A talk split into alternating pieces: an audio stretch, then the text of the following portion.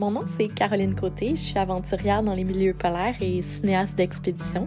Dans le palado itinéraire d'aventure, je reçois des invités qui ont par leur action modifié le monde du plein air. J'accueille et je vous présente des montagnards, des guides, des explorateurs, glaciologues, canoïstes, coureurs de longue distance et plusieurs autres passionnés de nature comme moi.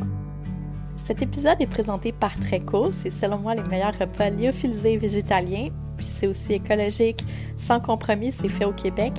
Et c'est aussi ce que j'ai mangé lors de ma dernière expédition. D'ailleurs, euh, le Chili sans limite, ça a été inspiré de mon périple au pôle Sud. Vous pouvez trouver tous leurs produits sur treco.ca, treco avec un K. Salut tout le monde, aujourd'hui j'ai le plaisir de m'entretenir avec mon ami Emmanuel Dumas.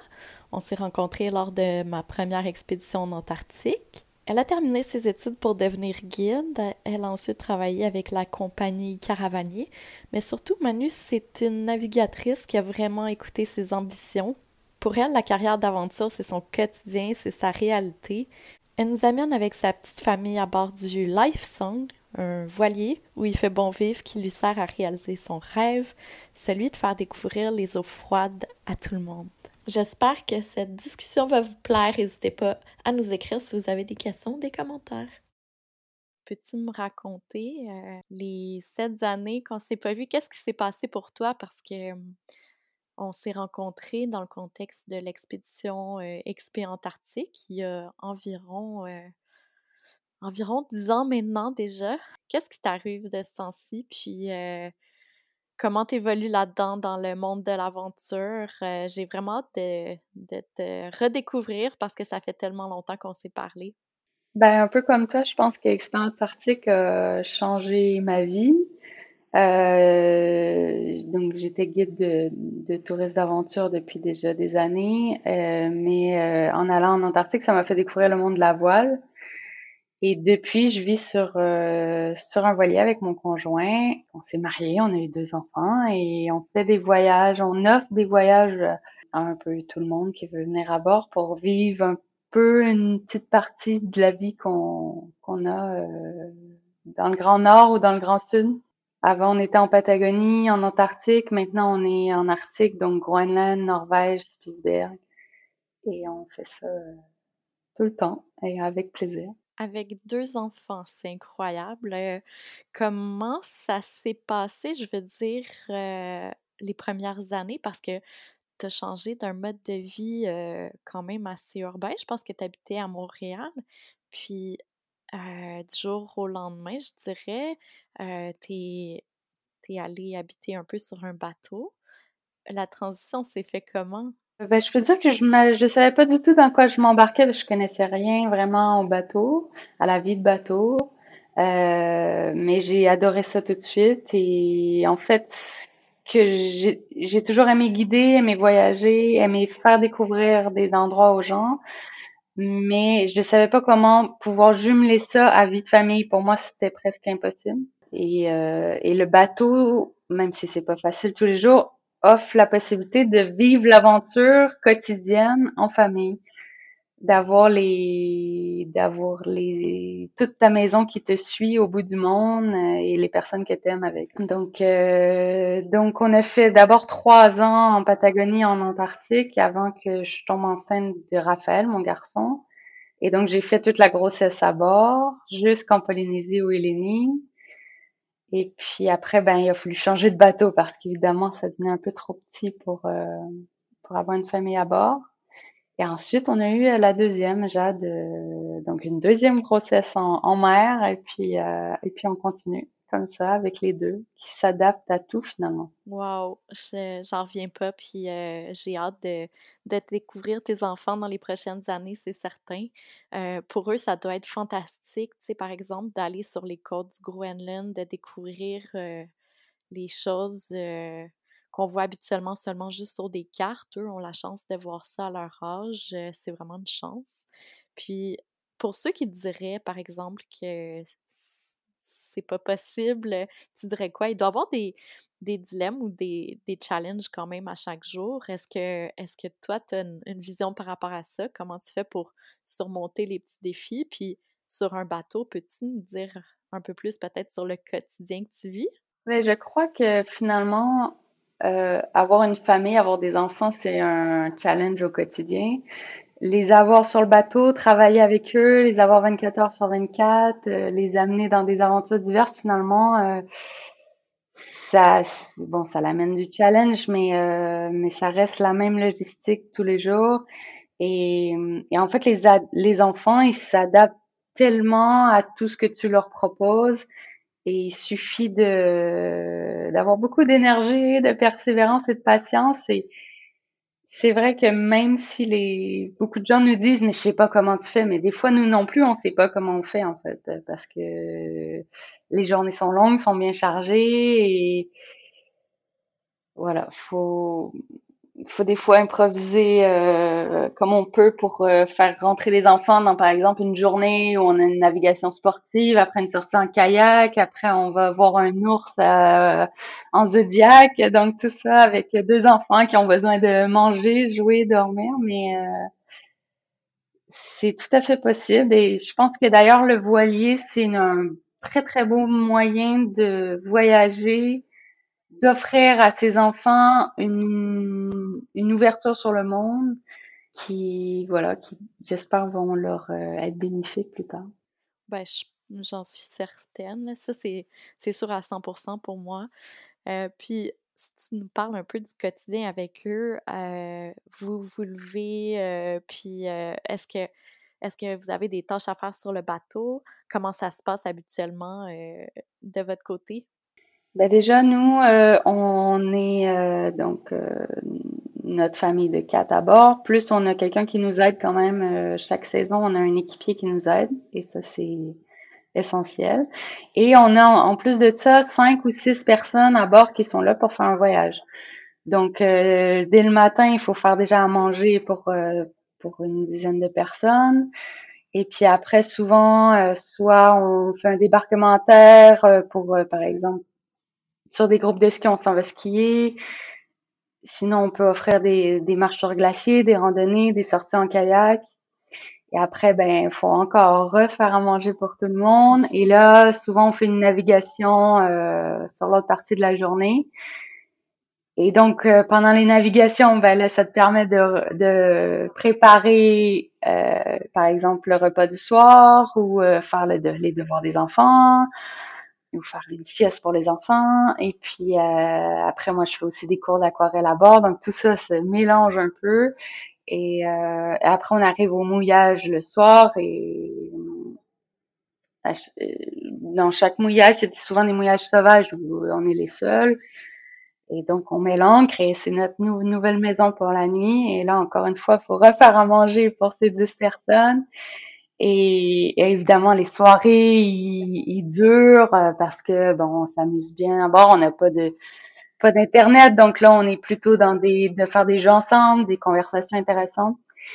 Et, euh, et voilà, donc euh, les enfants se greffent là-dedans naturellement. Mon fils, je vais l'amener en kayak et ma fille va rester à bord, par exemple, avec mon conjoint. Et puis après, une autre fois, je vais amener plutôt Jade me faire une randonnée. Raphaël va rester à bord, donc on s'échange des fois, euh, des trucs comme ça. C'est, euh, c'est vraiment intéressant. Je pense que ça, ça en sort beaucoup de, de leur zone de confort, mais j'imagine que vous, de votre côté, ça devient votre quotidien, puis vous vous posez pas de questions du tout. Euh, c'est comme ça. J'imagine aussi que vos familles viennent vous voir à bord quelquefois. Oui, mes parents, c'est des abonnés au voyage sur LiveSong. Donc, le nom de notre bateau, c'est LiveSong. Et euh, justement, ça permet aux enfants d'avoir aussi euh, ben, leur famille qui vient à bord. Mais en fait, tout le monde qui vient à bord, on les appelle les amis. Pour eux, c'est des amis à chaque fois. À chaque deux semaines, il y a des nouveaux amis.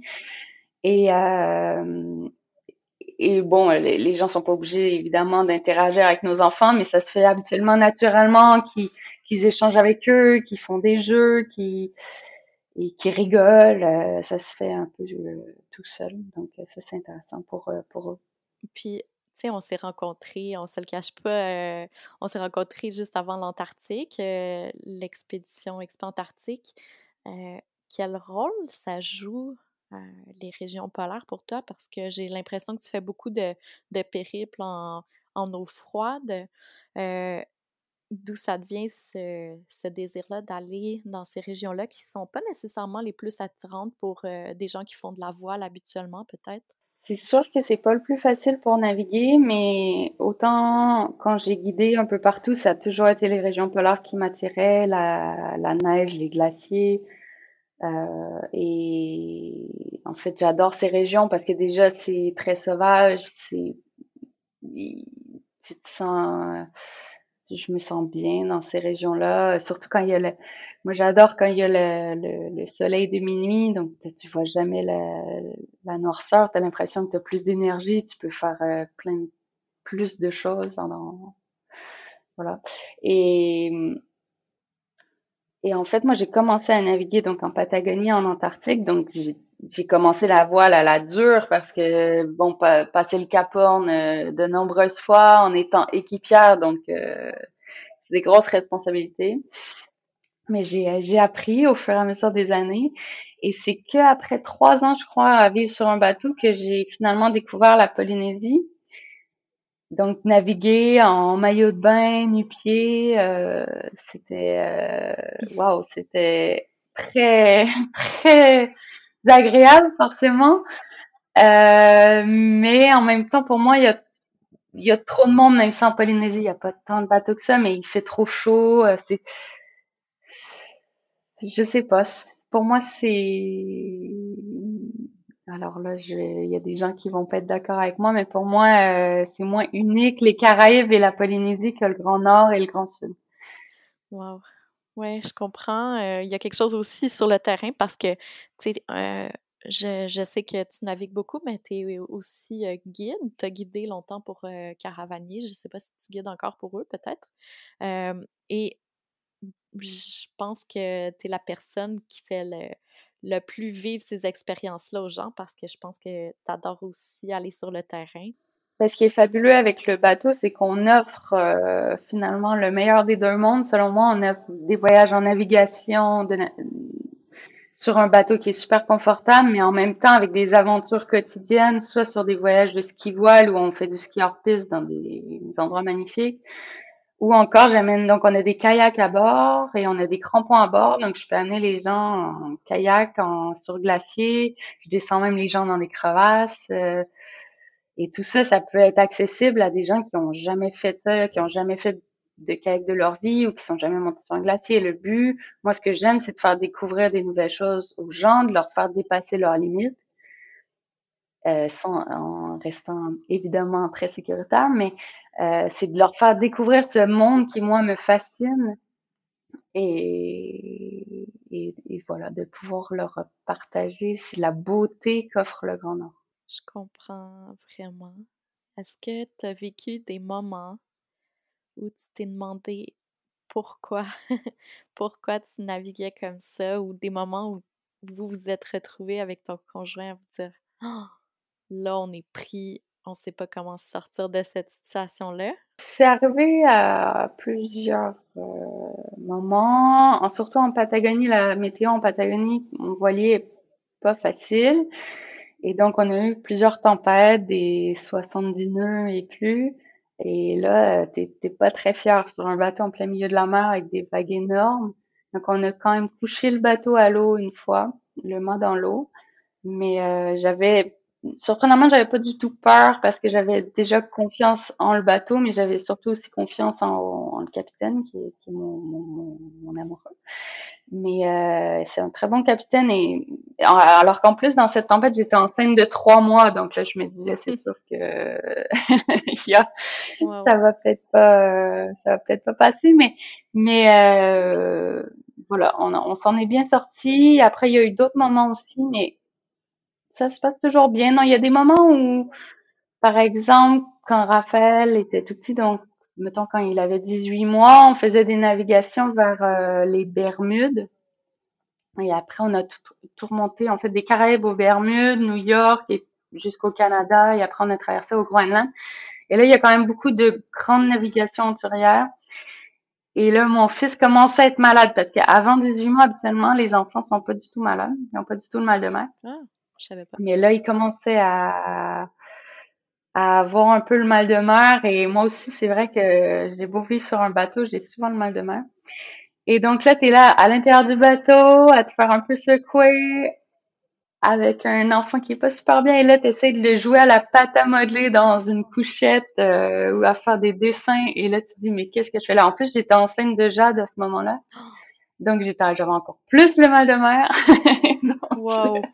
tu te dis, mais qu'est-ce qu'on fait là?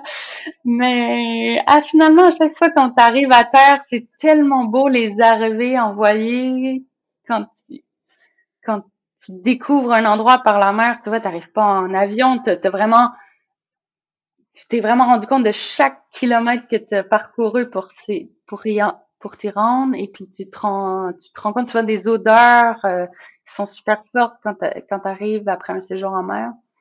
Et à chaque fois, finalement, tu finis par oublier les moments un peu difficiles. je comprends. Euh, mais bon, il y, en, y en a quand même hein, des moments un peu plus difficiles, mais c'est pas du tout ce que ce que je retiens de ma vie sur un bateau. Ce que j'aime en mer, puis euh, j'ai pas beaucoup d'expérience là-dedans, je t'avoue, parce que j'ai peu navigué, mais quand même, euh, euh, j'ai eu la chance de traverser de Saint-Malo jusqu'à Québec. ça nous a pris un peu moins qu'un mois et j'ai vu quelques-unes des difficultés d'avancer par jour calme.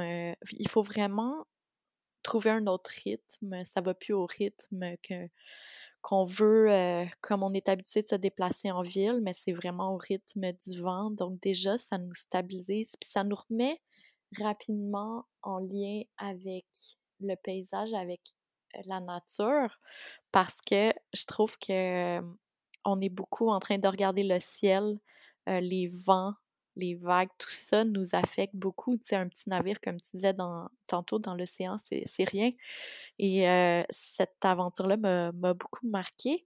Mais vraiment, celle qui m'a fait un peu peur, c'est quand on est allé de l'Argentine à la péninsule de l'Antarctique, dans l'expédition que tu étais aussi. cette fois-là, je pense que ça nous avait pris peut-être cinq jours à traverser de l'autre côté. Je sais pas si tu t'en rappelles. Euh, ça nous avait pris presque une semaine d'y aller, mais le retour, je pense c'était trois jours, parce qu'il y avait beaucoup de vent. Donc on allait très vite. Mais moi aussi, ça m'avait paru une éternité. Hein. Ouais, c'était, euh, c'était quelque chose parce que, je veux dire, on travaillait en équipe. Chaque personne avait à faire quelques heures à l'extérieur du bateau. Puis pas mal, euh, pas mal de membres de l'équipe étaient malades euh, et ben, il, fallait, il fallait travailler quand même. j'ai trouvé ça assez perturbant de commencer l'expédition, puis déjà, on avait vraiment vécu quelque chose, même sur la mer.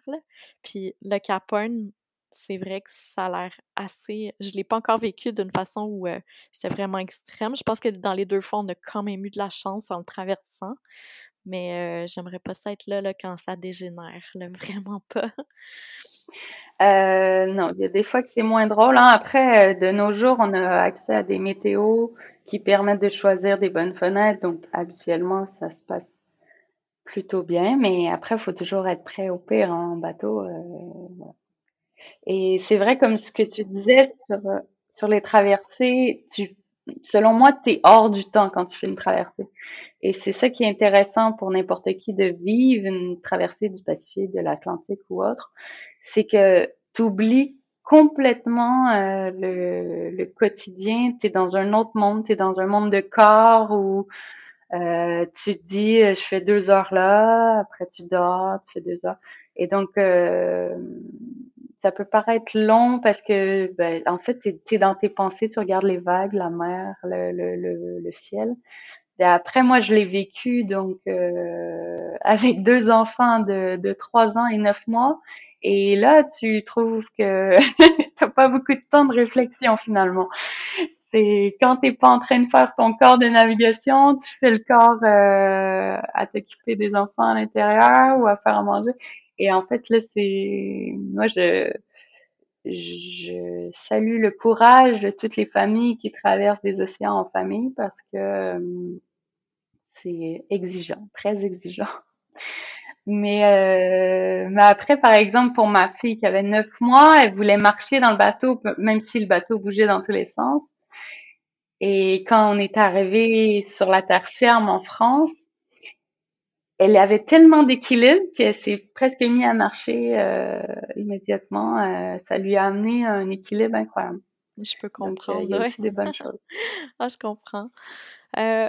comment la décision s'est faite pour toi de dire à ta famille que tu partais faire ce genre d'activité-là, mais à long terme, de passer de Montréal, du Québec à, à ça? ma famille sont habitués que je parte un peu partout depuis, depuis que je suis tout petite. mais après, j'ai décidé de partir rejoindre Christophe en Patagonie, mais alors que je savais pas du tout dans quoi je m'embarquais, je, je, connaissais rien au bateau, euh, je le connaissais pas non plus et je savais vraiment pas si j'allais rester un mois, six mois euh, ou plus. Et finalement, mais ben, je suis jamais repartie. Donc ça s'est fait comme ça, naturellement. Euh, la, vie m'a plu. Euh, les projets se sont créés comme ça ensemble et on a continué avec un bateau, un autre bateau et voilà. Est-ce que vous avez la même vision de l'aventure? Est-ce que lui a aussi un attrait des régions polaires? Alors lui a totalement l'attrait des régions polaires. Il adore rentrer dans, la glace en bateau, autant dans la banquise que dans les icebergs. Il adore sillonner entre les glaces. Euh, il adore euh, faire la navigation où il n'y a pas de carte parce que, par exemple, en Norvège, au Spitsberg, c'est assez bien cartographié, mais l'Antarctique, le Groenland, c'est c'est vraiment plus de l'exploration parce que souvent on va dans des mouillages, on sait même pas si ça va accrocher, on sait même pas il y a combien de fonds. Donc euh, c'est c'est super intéressant. C'est pas euh, c'est pas juste euh, un mouillage au Caraïbes où tu vas t'attacher à une bouée puis c'est fini. donc ça c'est très intéressant.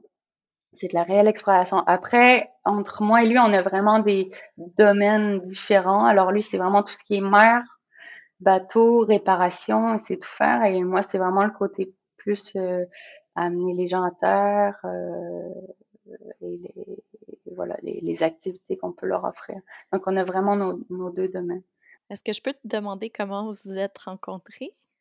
Ben, on s'est rencontrés au retour d'Expé Antarctique à Puerto William notre bateau d'expé antarctique est arrivé en même temps que son bateau parce qu'il faisait déjà des, des croisières à, la voile. Euh, il descendait, il venait de revenir de toute la descente des canaux de Patagonie avec un, avec un groupe à bord et on est arrivé à quelques minutes d'intervalle dans le tout petit port de Puerto William.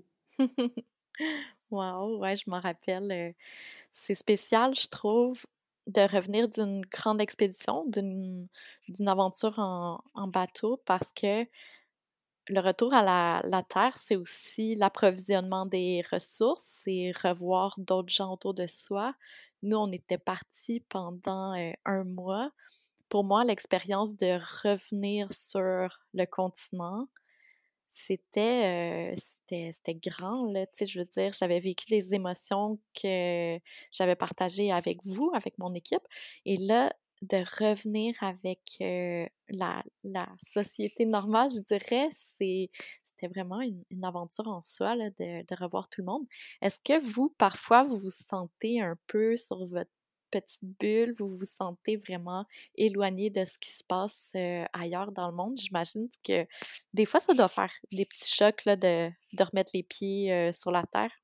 Euh, oui, oui, c'est assez difficile, autant pour moi que Christophe que les enfants, de, retourner dans des grandes villes, par exemple, où il y a beaucoup de voitures, des plein de monde, que ça bouge. En fait, on est complètement inadapté euh, à la foule. Et par exemple, après quatre mois, avoir que des journées de 24 heures de soleil, pas de voiture, pas d'arbres. Quand, on revient en Norvège, les, autant nous que les enfants sommes hallucinés de voir le vert, les arbres, les voitures, le bruit, les gens, les, enfants, la quantité d'enfants au parc. Et pourtant, là, on parle juste de Tromsø, qui est la ville la plus au nord, la plus grande ville au nord de Norvège. Donc, c'est pas une grande ville encore. Mais euh, voilà. En fait, euh, pour une petite anecdote, on est allé en, en vacances près de Barcelone pour prendre un peu de chaud parce que c'est vrai que ma fille avait jamais vraiment connu l'été depuis qu'elle est née et elle a quatre ans maintenant. Et donc, on est allé près de Barcelone et tout le monde nous a dit, il faut voir tel monument, tel monument, tel monument. Mais en fait, juste aller en ville, je suis allée une fois en ville avec ma fille et je suis allée sur le, le, le, mont, il y avait un parc pour, pour voir des arbres. il y avait beaucoup trop de monde et en fait, finalement, on a passé le séjour plus tout à faire des randonnées dans les montagnes et, voilà, à être loin de, des attractions touristiques, si on peut dire. Parce que finalement, euh, voilà, on est, on est euh, adapté à, à, tout ça, mais heureux aussi de, de cette vie déconnectée. Hein. Moi, je ne changerais rien du tout. Et est-ce que dans le passé, je veux dire, quand tu étais toute jeune, tu m'as dit que tu vivais avec des parents qui avaient fait des aventures plus tôt. Est-ce que c'est eux qui t'ont amené un peu dans ce monde-là ou tu as été autonome? Est-ce que tu as pris des cours pour devenir guide d'aventure? Quelque chose comme ça? Comment ça s'est passé pour toi? Alors, je dirais que j'ai eu une enfance plutôt classique en banlieue de Montréal, une enfance heureuse. Et, et il y a une chose hors du commun que je faisais avec mon papa, c'est qu'il m'amenait au Mont Washington, donc euh, l'est des États-Unis, euh, toutes les années euh, pour aller faire du ski de rando, ben, du ski de rando. À ce moment-là, c'était que des skis alpins normaux et on montait à pied avec nos bottes de ski. Hein, il n'y avait pas de pot de phoque encore. Mais je faisais ça. La première fois qu'il m'a amené, je devais avoir euh, 9 ans, je pense. Et, et j'attendais toutes les années ce séjour qu'on faisait. En plus, on dormait dehors dans les shelters à trois murs, donc avec la neige qui rentrait sur les sacs de couchage. On n'était pas équipés, on avait froid, mais j'adorais ça. J'adorais tellement ça et euh, voilà, c'était mon petit cadeau toutes les années d'aller là avec mon papa.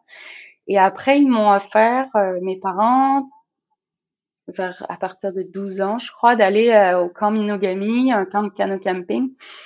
Et ça m'a fait découvrir les expéditions de canot, les expéditions en autonomie. Et j'ai, j'ai adoré. J'ai, ça aussi, c'est, j'attendais l'été impatiemment pour euh, aller faire un mois de canot. Et après ça, j'ai décidé de m'inscrire en technique du tourisme d'aventure à Gaspé. Et dès la première session, je savais que c'est ça que c'est ça que je voulais faire. Je, et j'ai jamais douté que je voulais faire ça. Après, dans ce domaine-là, il faut vouloir, il faut se donner les moyens pour réussir. Parce qu'il y a eu un été où j'ai été euh, guide de kayak euh, en Gaspésie, où tu fais des sorties de deux heures euh, plusieurs fois par jour.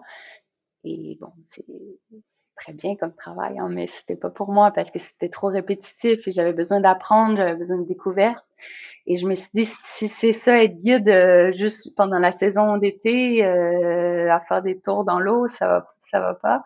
Donc je me suis, euh, je me suis débrouillée pour aller acquérir de l'expérience, à faire beaucoup d'expéditions. Et après, j'ai commencé à travailler pour pour caravanier, des tours nature sur la route, donc à faire des voyages de rando, de kayak, de vélo, un peu partout dans le monde. Et j'ai toujours adoré ça et tout le monde m'a dit, mais quand est-ce que tu vas te trouver un, job, une job sérieuse? Mais pour moi, euh, pour moi, c'était ça, c'était ça ma vie. Mais en même temps, je me voyais pas comment je pouvais avoir des enfants, une famille, des relations stables euh, en faisant, en étant partie euh, sept mois par année, un peu partout. Et, et donc pour moi, la révélation, c'était vraiment le bateau. Euh, de, de pouvoir continuer jusqu'à je sais pas quand l'aventure. Comment tout ton passé a fait en sorte que finalement euh, tu t'es joint à, à l'expédition euh, XP Antarctique où on s'est connus? Ben, c'est grâce à Alex et Marina qui m'ont entraîné là-dedans. Alors c'est vrai que moi je me serais jamais lancée dans une expédition d'envergure comme ça. Euh, pour moi, c'était euh, très compliqué à gérer cette expédition, très compliqué à, à vivre avec le fait qu'il fallait euh, voilà trouver des sponsors, ramasser des fonds pour y aller, Après, il y avait bon l'étude sur le corps humain en, en, conditions extrêmes liées à ça, qui était d'ailleurs très intéressant. Mais voilà, je me suis laissée entraîner là-dedans avec plaisir, mais euh, avec beaucoup de travail quand même pour pouvoir y arriver.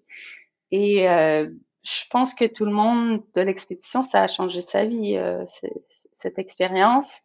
Autant euh, au niveau de l'expédition en tant que telle, mais juste, par exemple, moi, dans la gestion d'un site Internet, d'une euh, de la création d'une entreprise, la gestion d'un de la gestion client, si on peut dire, tout ça m'a appris par après pour créer ma propre entreprise.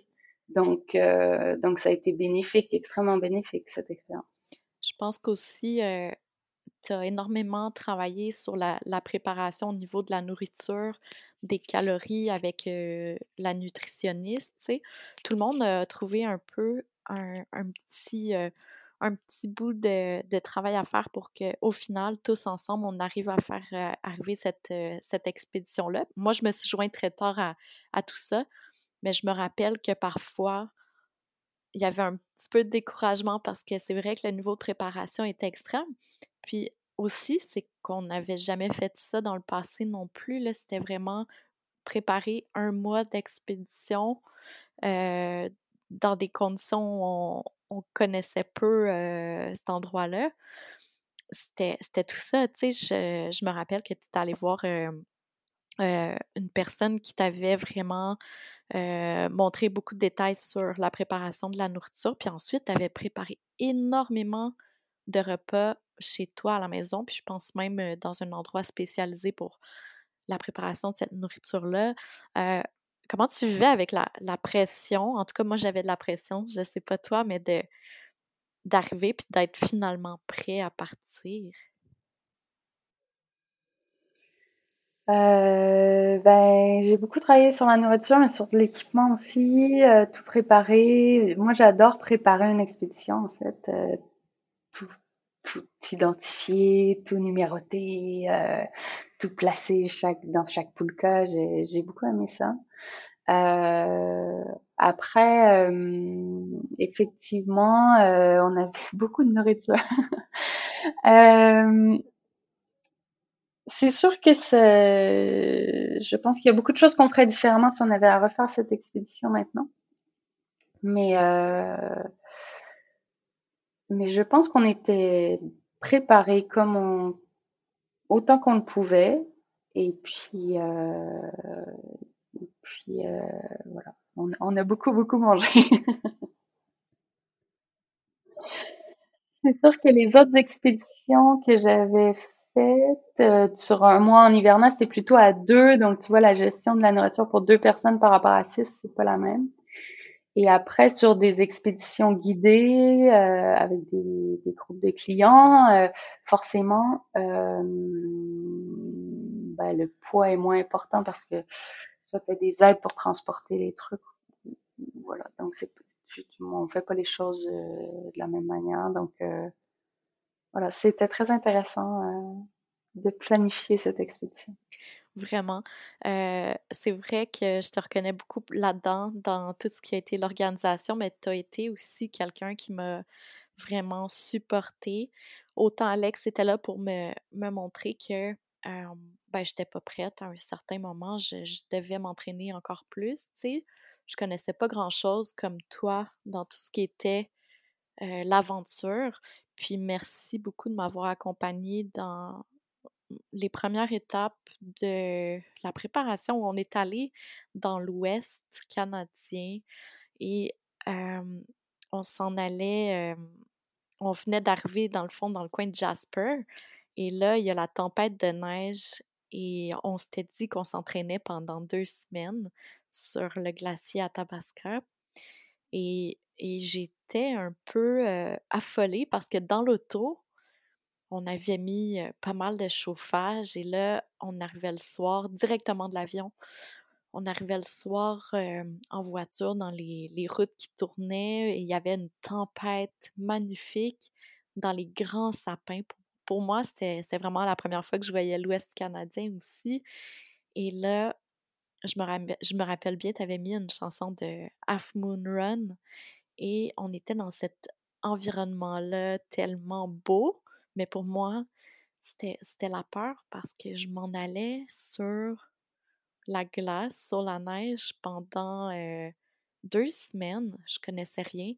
Et je me rappelle, tu étais sorti de l'auto, tu t'étais changé en mode euh, urbain jusqu'en mode aventure en quelques minutes. Euh, ça t'effrayait vraiment pas, tu étais dans ton monde à toi, tu étais vraiment bien. Là. Moi, juste d'enlever mes, mes pantalons pour, pour me mettre en vêtements de, plein air, à l'extérieur, ça me sortait vraiment de ma zone de confort.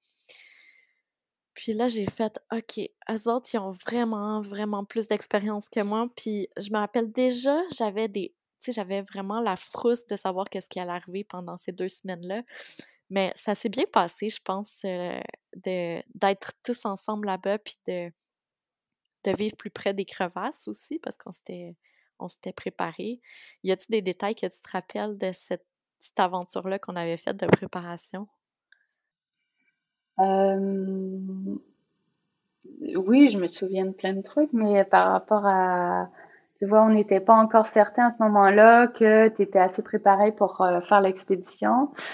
Et, euh, et donc, on, allait analyser tout ça pendant ces deux semaines. Et c'est vrai que dans tes yeux, on voyait qu'il y avait de l'incertitude, que tu savais pas trop ce que tu faisais là, mais pas une seule fois tu t'es plaint. Et ça, c'est autant pour l'expé dans l'Ouest canadien qu'en Antarctique.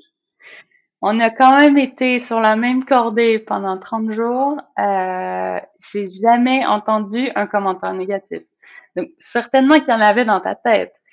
Mais, euh, mais ce qui est bien, c'est que euh, tu gardes ça pour toi et il peut se passer plein de trucs dans ta tête, mais euh, toujours un pied devant l'autre et on y va. Donc euh, ça, c'est une grande qualité. Je pense que c'est pour ça que tu es rendu où tu es maintenant. Euh, mais euh, vous étiez tous des, professionnels, tu sais, dans le temps, puis de, d'embarquer sur une corde avec vous, c'était, ça mon but, tu sais, de ne pas offrir de plainte, c'était la moindre des choses, puis je pense que c'était la même chose pour tout le monde.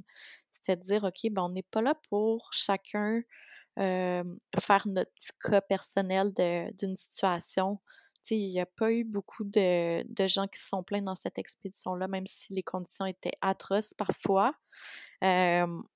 Et ben au contraire, il y avait Marina qui riait tout le temps, même dans les situations difficiles ou comme les situations que je trouvais abominables. Toi aussi, tu étais vraiment positive. Puis juste de vous voir, vous deux, les, les, filles, parce que moi, je voyais comme un peu mes, mes sœurs, juste de vous voir positive là-dedans, ça me faisait un peu décrocher de ma douleur. Et j'avais jamais vu des. Tu sais, vous étiez vraiment les deux, euh, peut-être euh, les deux inspirations que j'avais au Québec, tu sais, dans le temps de, de personnes fortes qui faisaient des choses comme ça. Euh, c'était, c'était pour moi une des premières fois que je voyais ça. Donc, de vous voir dans le plaisir en expé, je trouvais ça tellement intéressant. Puis c'est vrai que je pouvais pas me plaindre parce que j'avais la chance d'être là avec vous autres. C'est ça qui était fantastique, tu sais. Ben, en même temps, on peut dire qu'on avait une bonne équipe pour rigoler, hein, parce que même quand c'était pas c'était pas drôle et et que c'était même un peu inquiétant, euh, ben à la place on rigolait et ça, ça fait mieux passer les moments difficiles. Oui, certain. Puis il y avait Alex qui disait, on le savait que ça allait être difficile, ben là on est dans, ben on continue. on le savait que ça allait faire mal, ça fait mal. on y va. C'est vrai, mais pour ça, euh, pour ça, on était euh, préparés. Je veux dire, le mental de l'équipe ensemble était préparé. Je pense que ça, euh, on, on, avait travaillé là-dessus pas mal. Mais c'est, est-ce que c'était, t'as trouvé que cette expédition-là était, était grande aussi pour toi ou c'était comme une parmi d'autres que tu avais vécu un peu avec des clients dans le passé? Alors pour moi, l'Antarctique, c'est euh, déjà une autre planète. Euh, c'est hors, euh, voilà, c'est hors de tout ce que ce qu'on peut voir ailleurs. Donc ça, c'était très impressionnant. j'ai adoré. J'ai adoré. C'est pour ça d'ailleurs que je suis retournée deux fois depuis. Euh, mais cette expédition était surtout différente de toutes les autres que j'avais faites parce que euh, y on avait, on était très très lourd et donc avec des poulkas et des sacs.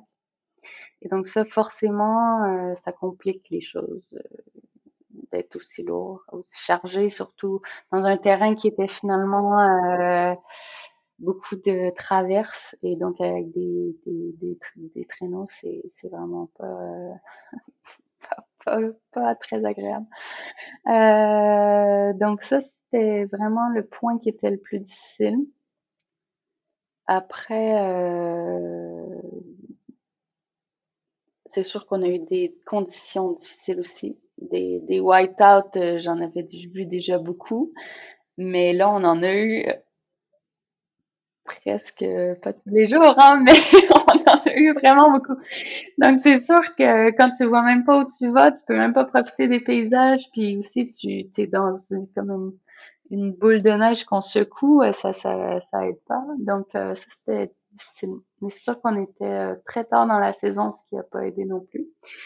Mais euh, mm, c'était une très bonne expérience euh, au niveau terrain, au niveau humain. Et au niveau logistique, ça, c'est ça. Ouais, on a eu beaucoup de, de chance aussi, mais je pense qu'on on était préparé au, au, maximum de nos capacités dans le temps. C'est ça qui était incroyable aussi, c'est que on faisait confiance à chacun euh, des autres membres de l'équipe. Et raconte-moi donc un peu tes dernières aventures, soit avec des clients, mais je sais que tu es allé dans des, terres euh, au niveau de l'Arctique, des endroits formidables au, euh, au Spitsbergen, par exemple.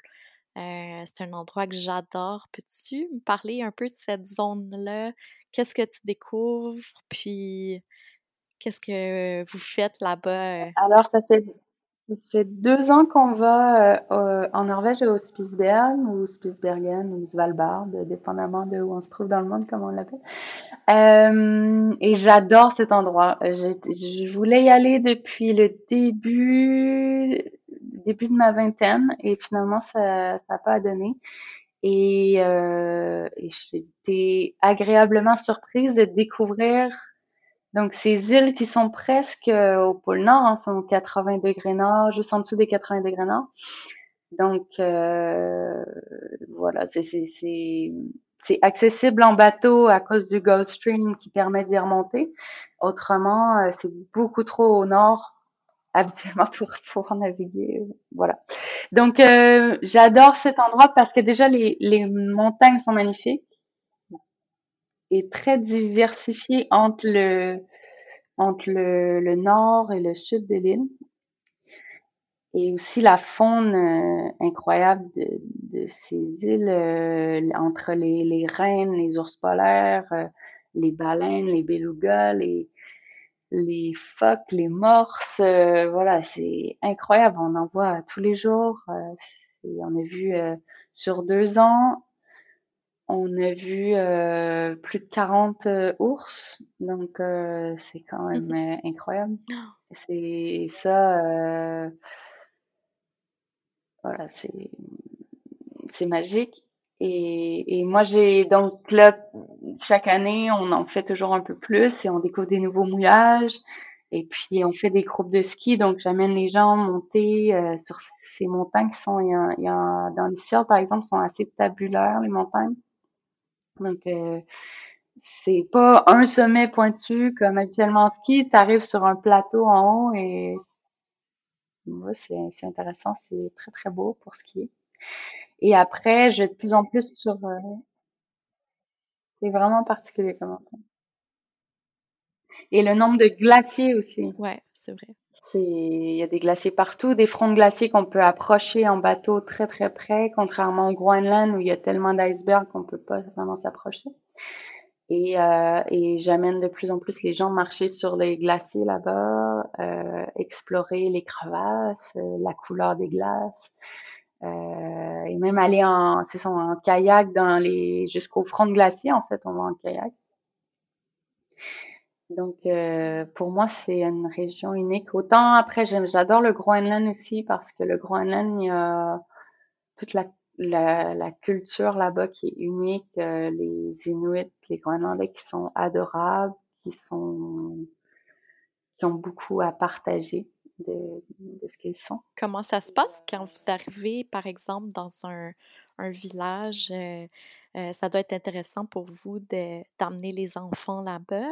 Euh, comment ils s'intègrent dans la vie là-bas? ça se passe comment, les arrivées?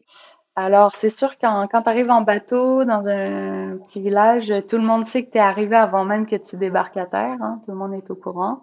Donc, euh, donc un coup que tu débarques à terre, euh, ça dépend. Des fois, tu es accueilli, mais habituellement au Groenland, les gens sont plutôt discrets.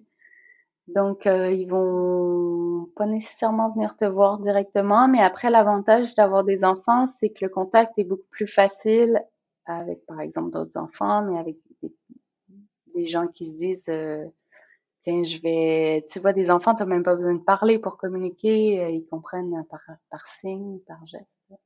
Donc, euh, donc ça, ça se fait assez facilement. Et après, euh, des fois, c'est rigolo parce qu'ils jouent dans des par exemple, au Groenland, où c'est des c'est des bouts de tôle pliés, c'est des, des, des bouts de pneus euh, un sur l'autre, et ils appellent ça un parc, mais c'est c'est un truc qui serait à la limite dangereux ailleurs dans le monde. Euh, donc c'est drôle de voir ces enfants dans ce contexte. Mais euh, ouais, je trouve que c'est, je trouve qu'en bateau, en fait, on, on voit autrement, on voyage autrement. Donc euh. Je comprends. Puis il y en a qui euh, qui diraient que l'ours c'est un danger.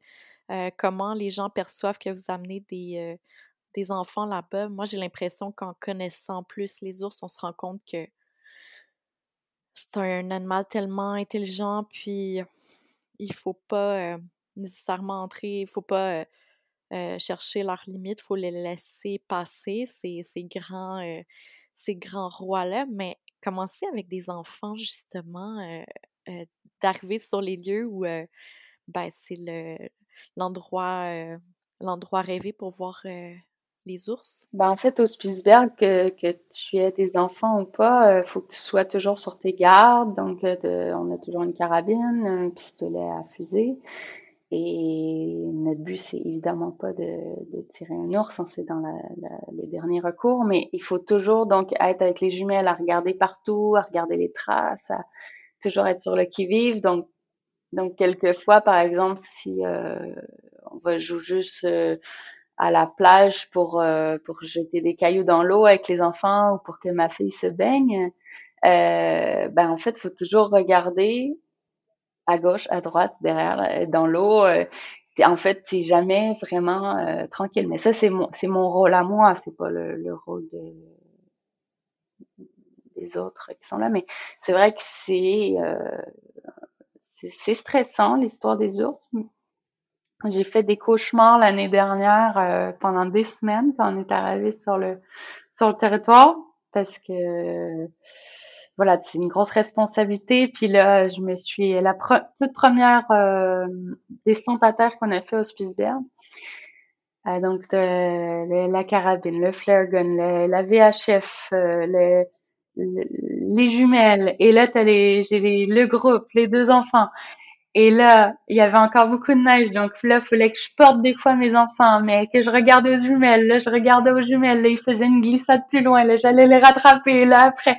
Et là, tout ça, tu, tu regardes un peu partout, et là, d'un coup, il y a eu à peu près euh, quatre reines, quatre, cinq reines qui sont passées derrière nous en courant. Et, et je les ai jamais vues venir. Et et les reines à ce temps-là de l'année, ils sont blancs, donc ils ressemblent vraiment à des ours polaires. Et là, je me dis, si j'ai pas vu cinq reines nous arriver de en courant, je verrai pas l'ours. Donc, c'est vrai que c'était un peu stressant comme première sortie. Mais après, finalement, on apprend à, à, bien observer, à trouver les traces et, et voilà, on, on, apprend à vivre avec ça, mais c'est vrai que c'est un stress euh, des fois que je me dis non nécessaire en plus, mais bon, ça fait partie du, du bonheur et du malheur de Spitzberg. Incroyable. Ben, tu dois être euh, la maman parfaite là-dedans, euh, déjà guide. Puis je pense que c'est un mode de vie euh, tellement intéressant pour des jeunes en développement comme ça. La richesse de ce qu'ils vont avoir vu déjà à leur âge, c'est formidable. Et je trouve que c'est magnifique que tu vives ça avec des, des plus petits. c'est vraiment quelque chose qui peut, qui peut faire rêver, je pense, les gens. Puis, est-ce que, est-ce que vous repartez bientôt? Je sais que là, tu es posé en Bretagne pour le moment, mais c'est quoi votre futur prochain? Alors euh, là, ce qu'on ce qu'on fait, c'est qu'on fait un petit chantier sur le bateau et on repart en février pour remonter de la Bretagne jusqu'en Norvège et après faire des groupes de ski en Norvège, des groupes d'aurore boréale et après on va jusqu'au Spitsberg et après au mois de juillet on traverse Spitsberg, Groenland. Donc une grande navigation jusqu'au Groenland de l'est, côté est. Et après, euh, en septembre, on fait Groenland, Islande, France. Donc, on se fait un grand tour euh, en 2024. Wow, c'est énorme en fait. Tu dis ça euh, comme si c'était des petits détails, là, mais j'essaie de te suivre, là, puis ouais, ça fait quand même un bon bout de chemin. ben... Ça fait beaucoup de navigation. Mm. Est-ce que tu perçois que tu vis l'aventure à chaque jour, toujours, ou pour toi, c'est moins présent maintenant? Alors, non, moi je trouve que je vis l'aventure chaque jour et même je m'émerveille euh, devant les paysages que des fois j'ai vus plusieurs fois, mais je m'émerveille comme au premier jour. Et même j'ai l'impression des fois qu'on s'émerveille plus que les gens qu'on amène à bord. Je, je, je, sais pas pourquoi, mais on en profite vraiment, on aime ce qu'on fait et on apprécie les paysages, les beautés des de ce que nous offre l'Arctique, pour moi, c'est euh, indescriptible et je pourrais jamais me lasser de ça.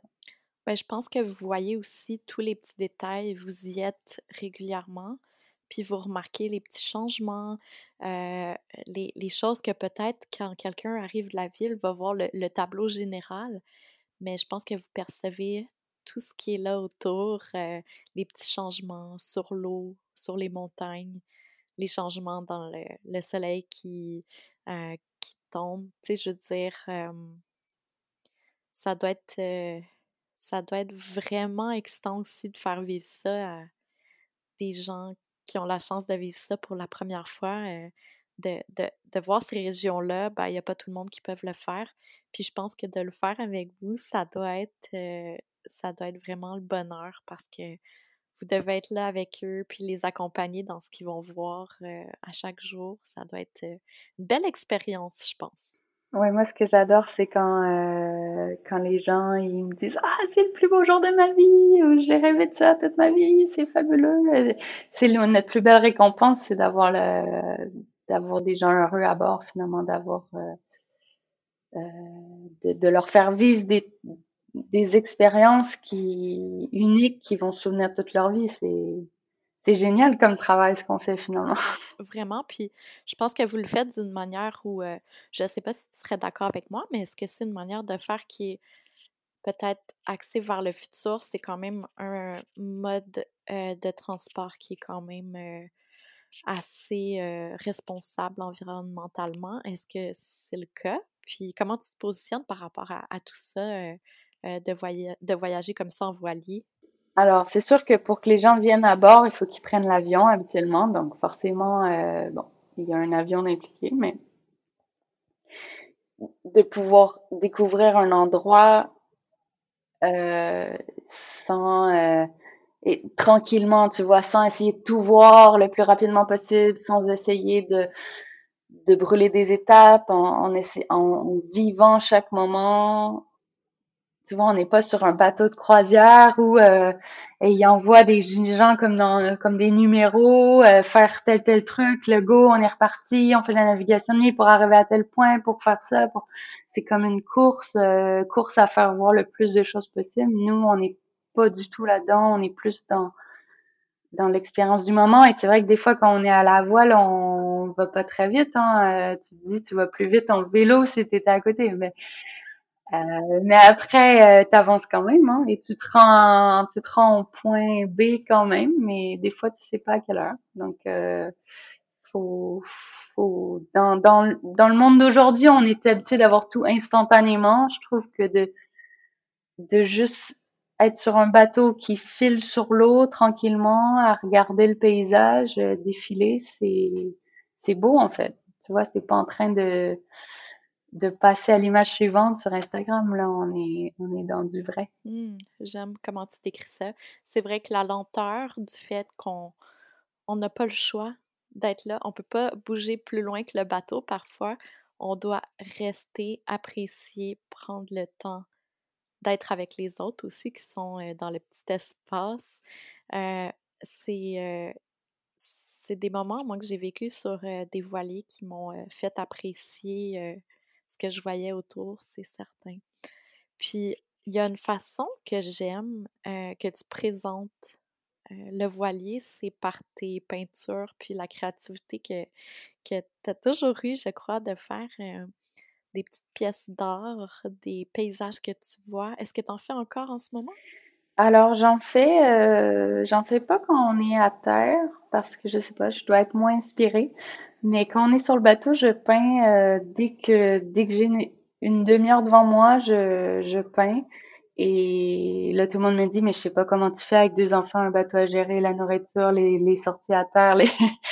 Et bon, moi non plus, mais en même temps, euh, finalement, tu te rends compte que dans la vie, si tu prends pas le temps de faire un truc, euh, bah tu le fais pas. Et voilà, des fois, des fois, j'ai pas le temps, mais je prends le temps de, de faire vite fait une petite peinture et c'est certainement pas toujours la plus belle, mais mais au moins j'aurais pris le temps de regarder le paysage devant moi, de l'imprimer dans ma tête, de le mettre sur papier et et quand je regarde mon cahier, mon mon, mon euh, cahier de voyage à la fin de la saison, je me souviens surtout de chaque moment que j'ai passé à peinturer, à, à, à, à, apprécier le paysage et à, surtout vivre le moment présent en fait. Quand je, quand je peins, c'est ça l'important.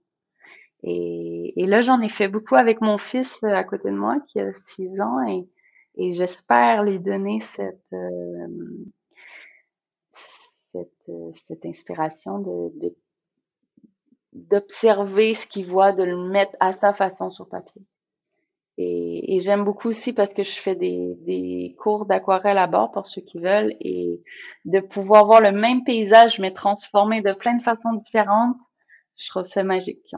Oh, J'adore euh, le fait d'amener de la créativité dans les expéditions, dans les déplacements. Euh, pour moi, c'est la base. Euh, moi, c'est un peu plus les documentaires, mais je me rappelle très bien de, de petits portraits que tu faisais de nous dans, les, dans la tente. C'était des beaux moments.